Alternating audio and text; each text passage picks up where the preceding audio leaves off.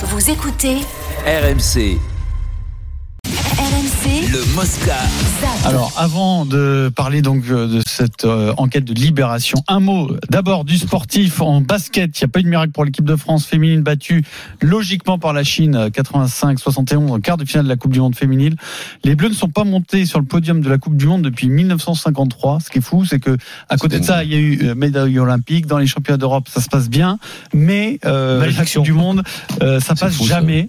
Alors, à vrai dire, c'est pas non plus un drame parce que cette équipe de France est très jeune. Son objectif ultime, ce sont les JO de Paris en 2024. Il y avait énormément d'absentes. On va dire que c'était une compétition pour apprendre et que c'est la logique finalement de sortir en quart de Non, finale ouais, contre la Chine. J'ai été déçu quand je suis arrivé en scooter, les, les gens pleuraient dans la rue. Ils avaient perdu contre la Chine. Alors, avant que tu sois odieux, on zappe. Oui. Et on va accueillir Timothée Mémon. Salut Oh, Timothée. salut. Bonjour Timothée. Oui, là, le team. Ah, il est là, Timothée revient de la conférence de presse de Christophe Galtier. Alors, il y avait des sujets à aborder. Hein. Euh, c'est pas le calme plat au PSG malgré la trêve internationale. À 17h, on va débattre hein, de ce contexte puisque Paris est secoué à tous les étages du club, les joueurs en guerre, l'entraîneur pointé du doigt, le président embarqué dans une histoire hallucinante, hallucinante de chantage, emprisonnement, torture au Qatar. C'est Libération qui sort cette histoire, Timothée, qu'on va détailler donc. Euh, au départ, c'est un homme d'affaires franco-algérien. Nasser Al-Relaifi est l'autre personnage central de cette affaire, Timothée. En effet, Pierre, l'affaire semble profonde, nébuleuse et possiblement très embarrassante pour Nasser El Khelaifi. Comme tu l'as dit, Pierre, au cœur de ce dossier, un homme d'affaires franco-algérien dénommé par Libération Tayeb B aurait eu en sa possession des documents compromettants concernant Nasser, compromettants sur sa vie parisienne, compromettants aussi sur de potentielles affaires de corruption en vue de l'obtention par le Qatar de l'organisation de la Coupe du Monde, qui se déroulera dans moins de deux mois, mais dont l'attribution avait été actée en décembre 2010. Impossible pour l'heure de connaître le contenu de ces documents, potentiellement encombrants pour Nasser El Khelaifi et pour le Qatar.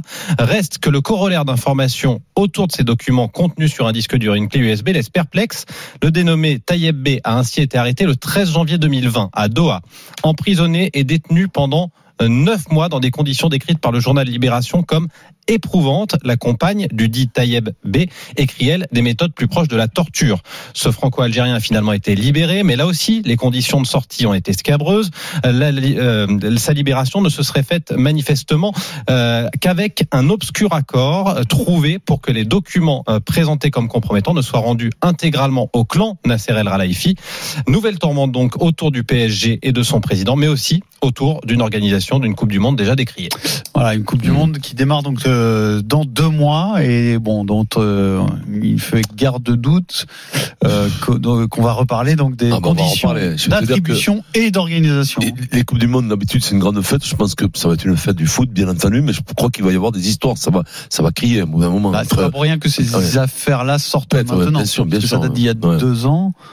Euh, la révélation. Sur l'obtention, de toute façon, maintenant, tu peux plus rien garder secret. Donc, à l'obtention, à un certain moment, s'il y a eu des, des malversations, tout ça, ça va se savoir.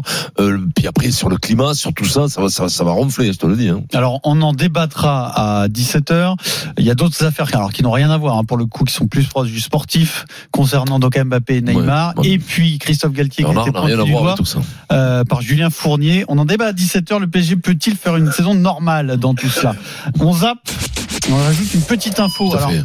un petit feuilleton euh, qui est déjà terminé mais qui concerne l'OM puisque euh, on en a parlé hein, cette euh, cette semaine l'OM réfléchissait à faire appel des décisions de huis clos euh, pour les deux derniers matchs de la, la campagne de Ligue des Champions l'OM a renoncé à faire appel Euh, alors la raison principale c'est que le club ne veut pas risquer une sanction aggravée Mhm. euh, parce qu'a priori on a compris qu'il y avait appelle, très peux- ouais. peu de chances Que que, l'appel soit entendu exactement et puis l'autre info à retenir c'est qu'une réunion va être organisée avec les supporters pour savoir maintenant euh, quelles seront les modalités de remboursement pour ceux qui ont un abonnement notamment et qui seront Mhm. donc privés d'un match euh, à domicile et pour certains de deux puisqu'il y a aussi cette tribune qui va être fermée lors de la réception de Tottenham.